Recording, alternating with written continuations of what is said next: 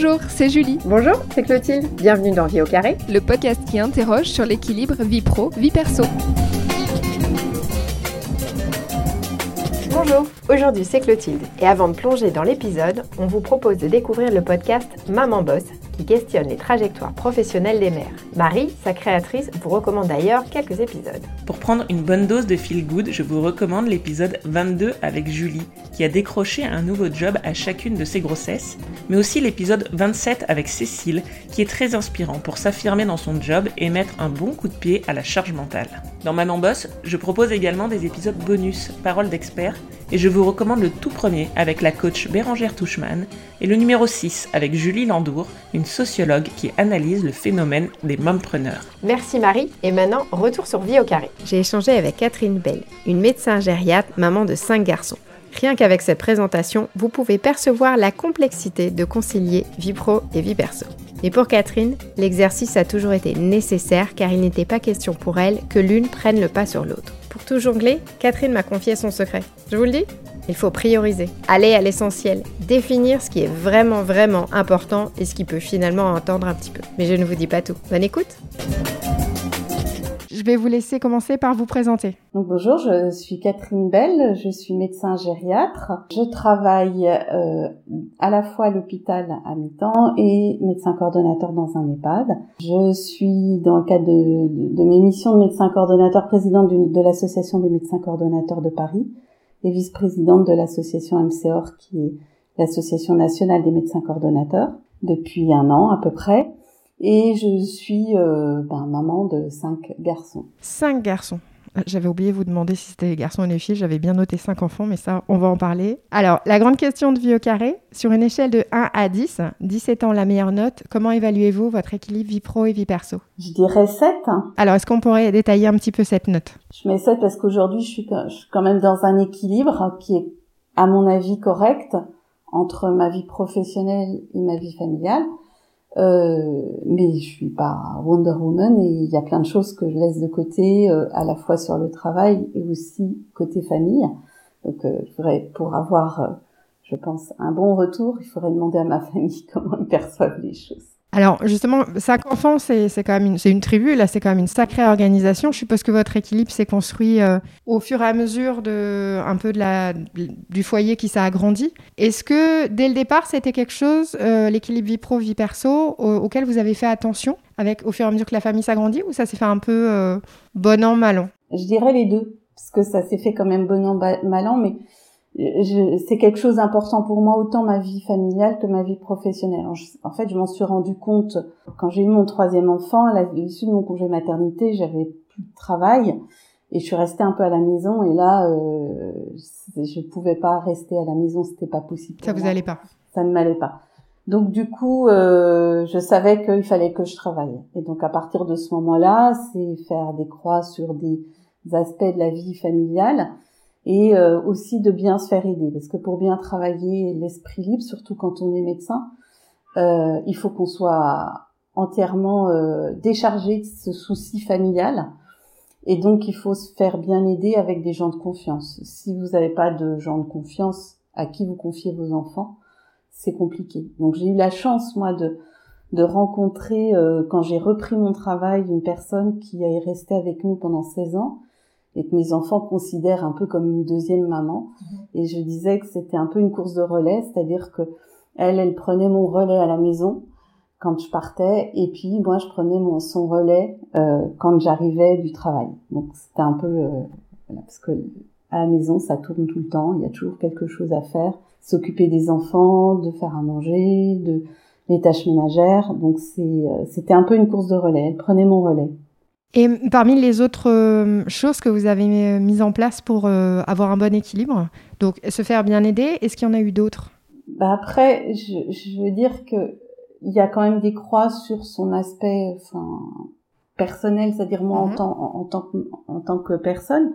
C'est-à-dire que j'ai arrêté quand même beaucoup d'activités qui me font plaisir des activités, euh, je suis assez manuelle, donc j'ai fait un moment de l'encadrement quand j'étais en congé maternité, euh, des activités aussi sportives, donc du coup vous avez plus trop de temps, c'est un choix que vous devez faire, c'est soit vous faites cette activité-là mais vous n'êtes pas auprès de vos enfants, mhm.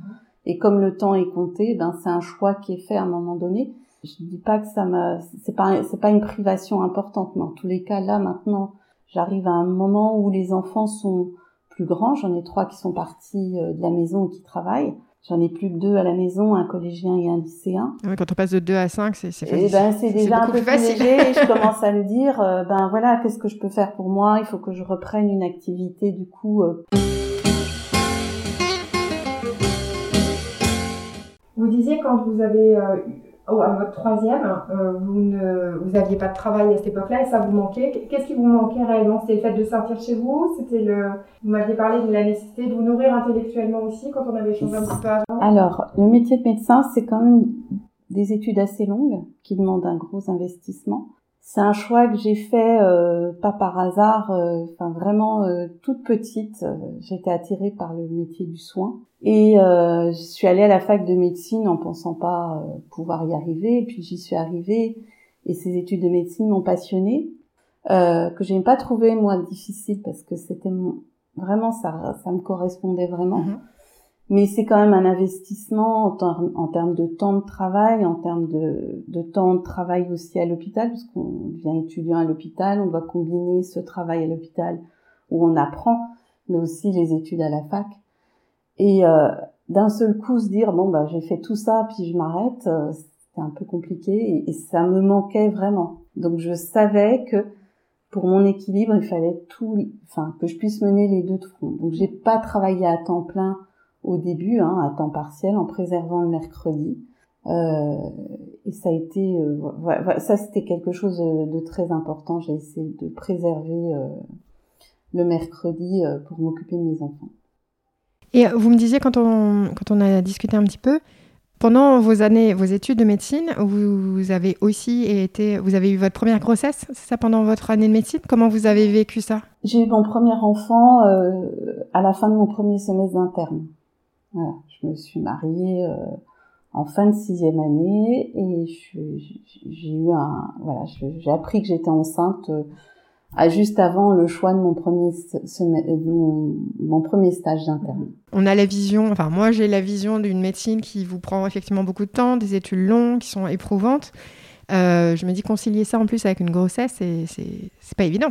alors ça a orienté aussi mes choix et, et quelque part c'est comme ça que je suis arrivée gériatre, c'est-à-dire que euh, moi j'ai fait mes études en province et je suis arrivée à Paris pour, pour euh, en tant qu'interne. Et puis euh, étant enceinte, euh, je me suis dit bon bah je vais plutôt choisir la gériatrie, pas les services d'urgence parisiens parce que le rythme risque d'être un peu trop dur. Mhm. Et c'est comme ça que je me suis retrouvée dans un service de gériatrie à Paris. où je me suis retrouvée avec des co-internes où on s'est parfaitement entendu, et ça m'a fait découvrir aussi la gériatrie et c'était un peu le, si je suis gériatre aujourd'hui, c'est aussi grâce à ce stage. Quand on travaille avec des personnes âgées, ça peut être parfois un petit peu, un petit peu compliqué euh, vu les situations auxquelles on fait face. Comment vous gérez ça? Moi, je, je, je, comme je le dis toujours, j'ai choisi. C'est-à-dire que la médecine, après, après ce stage de gériatrie, j'ai fait d'autres stages en médecine générale, aux urgences, et je me suis aperçue qu'en fait, euh, j'avais cette attirance pour, euh, pour la gériatrie. Et la médecine, de toute façon, vous voyez des choses toujours difficiles, quelles que soient les tranches d'âge. Donc, euh, quelque part, c'est un peu plus facile de voir des, des, choses difficiles en fin de parcours de vie. C'est plus acceptable, on va dire, que chez un sujet jeune de 20 ans, chez un enfant ou chez quelqu'un de 40 ans. Et vous avez réussi à mettre des barrières entre vie pro et vie perso? Je sais pas si je peux dire que j'arrive à bien couper parce que, je, par exemple, pour mon EHPAD, je reste disponible, ils peuvent m'appeler euh, et je réponds assez facilement. Mon métier ne m'envahit pas sur ma ma vie euh, personnelle, voilà.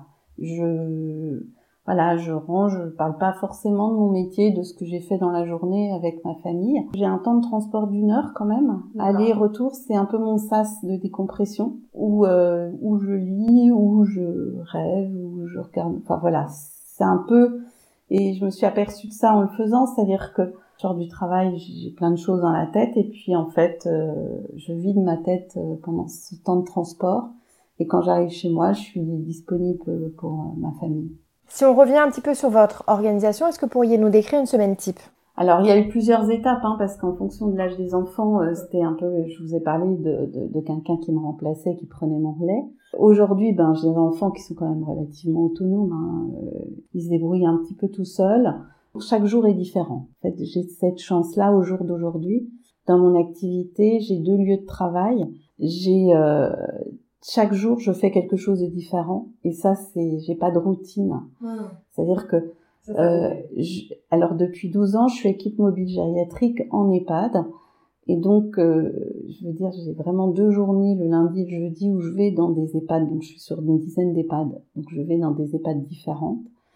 Donc, ça fait que chaque, chaque semaine, c'est différent. Le mardi, c'est une journée euh, de consultation, toute la journée. Le mercredi et le vendredi, je suis euh, sur mon EHPAD. Donc, j'ai le mercredi qui est un peu une zone de souplesse. Si on revient sur, sur vos équilibres, est-ce que, qu'est-ce qui a été le plus difficile à mettre en place et le plus facile? Je sais pas si je peux répondre le plus difficile ou le plus facile, hein, parce que les choses se sont construites au fur et à mesure. En fait, la famille s'est agrandie au fur et à mesure, et aussi mon travail a changé au fur et à mesure. J'ai commencé, euh, j'ai eu euh, d'abord deux enfants pendant la fin de mes études. J'ai passé ma thèse entre le deuxième et le troisième. J'ai fait des remplacements de. Au départ, j'ai commencé par remplacer des collègues euh, sur six mois de congé de maternité.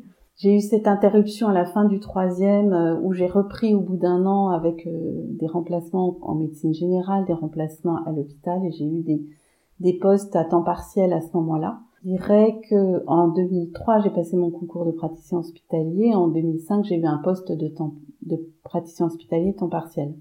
Et donc tout ça, ça s'est un peu construit au fur et à mesure et je suis vraiment à temps plein, à gros temps plein depuis 2011. Donc euh, quand j'ai pris mon, mon deuxième mi-temps. Donc ça s'est fait aussi, euh, j'ai quand même eu du temps euh, en n'étant pas à temps plein euh, pour, pour m'occuper de, de mes enfants. Si je résume, vous avez construit votre équilibre au fur et à mesure, mais vous avez toujours tenu, en tout cas, à avoir d'un côté une vie pro et une vie perso, sans pour autant que ce soit une contrainte dans un sens ni dans l'autre. J'ai réussi, mais j'ai eu des moments où ça a été trop d'un côté et trop de l'autre. C'est-à-dire, je vous ai parlé à la fin du troisième où j'ai été à la maison à 100% et ça m'a pas plu. Et en 2005, j'ai pris un poste où euh, j'étais équipe mobile. C'était une création de poste équipe mobile gériatrique intra-hospitalière. Et là, euh, même si je devais être à mi-temps, j'étais complètement phagocytée. Il fallait que je sois 8 heures euh, au travail, donc euh, je ne pouvais pas accompagner les enfants à l'école, par exemple. Je vais partir une heure avant. J'avais l'impression de passer ma vie à l'hôpital au détriment de ma vie de famille. Et là, le déséquilibre était plutôt dans le sens trop de travail. Et là, j'étais pas bien parce que ben, j'avais plus cet équilibre-là. Il se trouve que j'ai eu j'ai eu mon cinquième enfant à ce moment-là, donc un congé maternité qui a remis un peu les compteurs euh, à zéro. Et quand je suis revenue, on m'a basculé sur les équipes mobiles en EHPAD et où j'ai, enfin, voilà, moins de contraintes peut-être professionnelles ou en tout cas je peux m'adapter plus facilement. Dans ce cas, vous dites que c'est une grossesse qui vous a fait euh, changer les choses, mais, mais sinon vous avez des signes qui vous font comprendre que bah, bah là ça va pas. C'est moi qui le ressens. Quand je suis pas bien, je me dis mais pourquoi je suis pas bien? Et j'essaie de comprendre ce qui se passe. Donc il y avait aussi d'autres raisons à ce moment-là, mais en tout cas moi je me disais non là je fais trop de choses, enfin je suis trop à l'hôpital. Euh, l'équilibre vie pro et vie perso, est-ce que est-ce que c'est un sujet que vous avez abordé en famille, la nécessité de, de travailler pour pour votre équilibre? Oui, oui, oui. En fait, en tout cas, mon mari s'est vite rendu compte qu'il fallait que je travaille parce que quand j'étais à la maison, j'étais trop, j'étais odieuse. entre guillemets, il m'a dit t'es trop odieuse. En fait, j'étais, oui, j'étais pas bien. Je veux pas dire que je déprimais parce que c'est pas mon tempérament, mais euh, j'étais là à ruminer, à me dire mais à me dire mais attends, je pas fait toutes ces études pour faire ça. Enfin, il manque une partie de moi. Ah, je me mettais en colère plus facilement, etc. Donc les enfants le ressentaient aussi, moins de patience. Alors que quand je, voilà, ben, quand je suis avec eux, quand je travaille, ben le temps est moins moins long, mais du coup est, peut-être, enfin, à mon sens, de meilleure qualité. On en a évoqué euh, quelques-unes tout à l'heure, mais est-ce que est-ce que vous avez des frustrations? Est-ce qu'il y a des choses que vous aimeriez euh, encore améliorer? Peut-être prendre un peu plus de temps pour euh, pour vous? Oui, mais je peux pas dire que ce soit une frustration. Là, je me dis, euh, bah voilà, les enfants vont partir. Il va falloir que, vu que j'aurai moins de charges, je, je vais pouvoir euh, faire des choses pour moi. Donc, j'ai déjà, des, au départ, je me suis dit, qu'est-ce que je vais bien pouvoir faire Donc, j'ai des idées. Euh, il faut que je, je, voilà, je me prenne en main. Alors chaque année, je me dis, allez, tu vas t'inscrire quelque part, mais quelque part, je me dis si je passe une heure, deux heures quelque part pour moi, ce sera une heure en moins pour pour eux. Est-ce que la crise sanitaire a changé des choses ou a renforcé des convictions? Je sais pas si ça a changé des convictions, mais en tout cas nous, alors euh, moi les enfants, toute la famille était à la maison, moi j'ai travaillé, euh, euh, j'ai été très sollicitée pendant cette période-là. J'ai beaucoup, beaucoup, beaucoup travaillé puisque en étant sur demi-temps à l'interface des EHPAD, moi-même en tant que médecin coordonnateur, mais aussi euh, en tant qu'équipe mobile en EHPAD, que j'ai eu deux mois où j'ai, bossé quasiment tous les jours. Donc du coup, c'est se dire, ben là, oui, quelque part, on s'est dit, ben là, il faut quand même un peu profiter, il faut se prendre du temps. Donc euh, je m'étais dit, euh, on va essayer de se prendre un week-end parce que je fais des astreintes à côté de chez moi en, en séjour et je prends pas mal les week-ends puisque de toute façon, on part pas avec les enfants, ils ont des activités. Et là, je me suis dit, il faut quand même que je me ménage un week-end de libre et puis je pars je partir, euh, si tu pars voir ma maman, euh, je veux dire, je suis seule. Partir avec un des enfants, si celui qui a envie de venir, on peut partir à, à quatre, hein, parce que les grands, ils mènent leur vie. Partir avec mon mari. Donc c'est ce qu'on a fait en septembre. J'ai dit, deuxième week-end de septembre, on n'a rien, on part. Voilà. Après, moi, j'ai une chance quand même quelque part de. À l'hôpital, on a on a des RTT, donc j'arrive à prendre une semaine de vacances à chaque vacances scolaire. Donc euh, c'est vraiment des, des temps de respiration aussi qui me permettent. Euh, je, le ressens maintenant, c'est-à-dire que quand on avait, j'avais pas ça, donc moi j'ai eu ces ces temps de, de RTT qu'à partir de de 2005 à peu près. Mhm.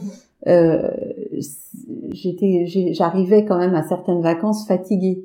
Alors que là, en prenant euh, une semaine à chaque vacances scolaires, ça permet de, ben, je j'ai pas l'impression d'être euh, d'être fatiguée finalement.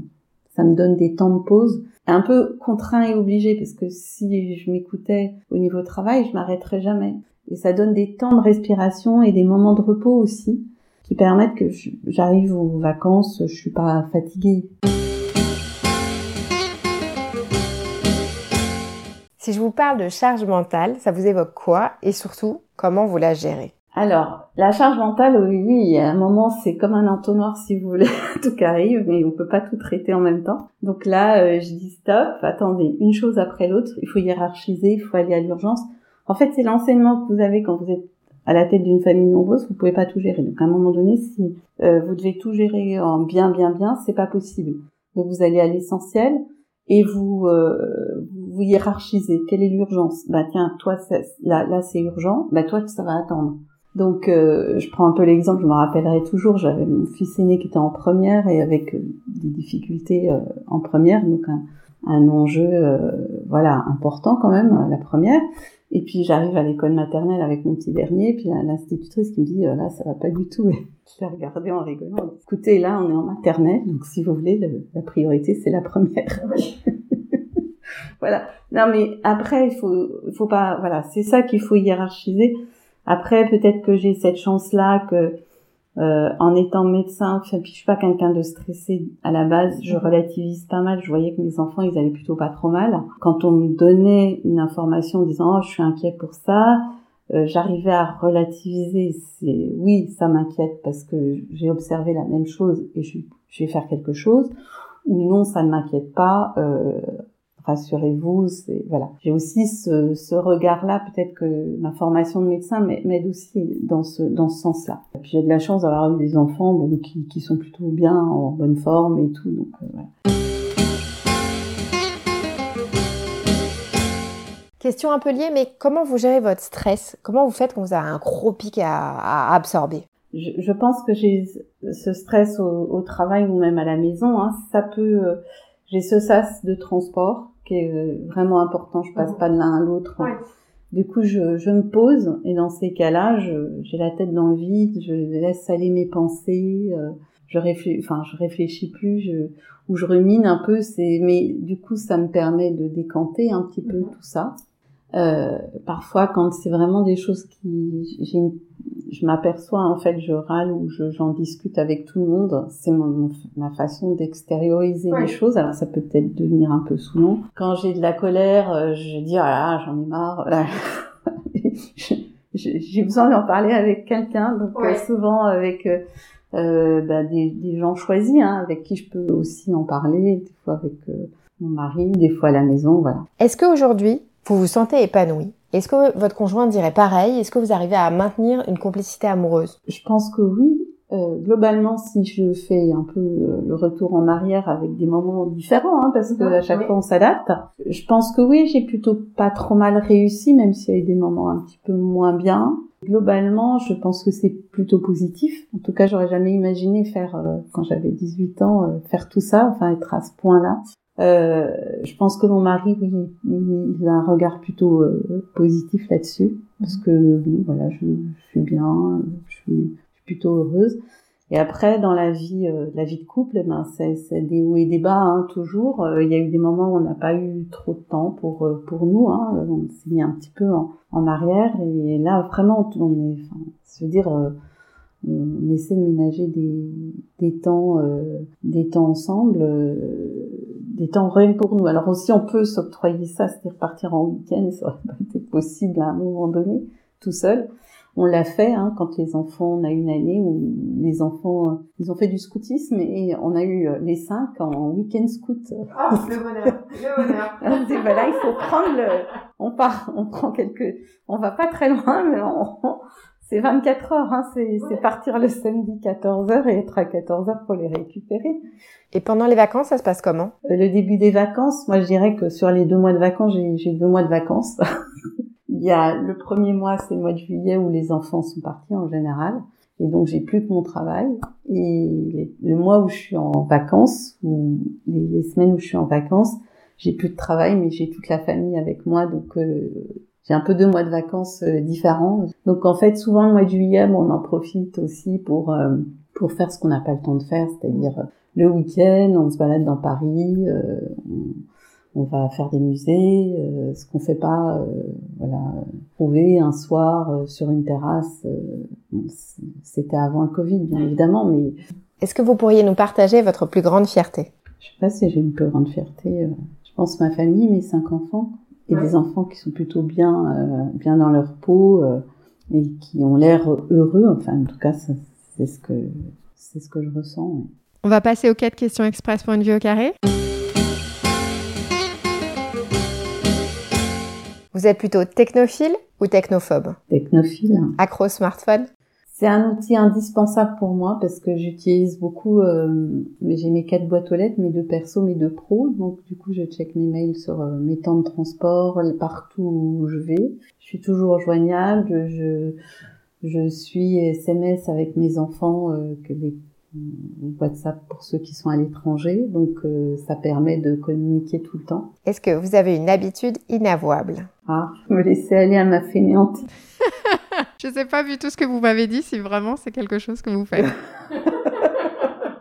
Pour un dîner idéal, vous invitez qui? Des amis à l'improviste, c'est plus ça. Et je le fais beaucoup en vacances, c'est-à-dire on croise des amis, on dit bah viens manger, partage notre repas, euh, enfin on se prend pas la tête, on enfin pas le plus simple et on sait des moments euh, de retrouvailles un peu inattendus et, et, des temps partagés qui sont vraiment délicieux. Pour finir, est-ce que vous auriez un conseil pour nos auditeurs? Je sais pas si j'en ai hein, des conseils, je dirais aller à l'essentiel euh, parce qu'il faut pas s'encombrer de de choses trop trop futiles donc euh, il y a des choses on peut laisser de côté, ça, ça, c'est pas important pour la suite. Très bien. Mais bah, écoutez, merci beaucoup et, euh, et bonne continuation. Donc euh, on vous souhaite plein de bons week-ends avec votre mari, à profiter ou en famille, plein de dîners à l'improviste. J'ai beaucoup aimé cette, cette réponse-là qui me paraît super, surtout en temps de Covid où on n'a pas franchement vu le faire. Merci beaucoup. Merci. J'espère que l'épisode vous a plu. N'hésitez pas à nous le dire, à le partager et à nous laisser des notes sur Apple Podcast, cela nous aide énormément. La semaine prochaine, vous retrouvez Julie. Elle a échangé avec un homme de 30 ans qui a eu du mal à trouver ses équilibres plus jeunes et qui a sombré dans l'alcoolisme. En attendant, on reste en contact sur Facebook, LinkedIn, Instagram ou le site de Vie au Carré. À bientôt!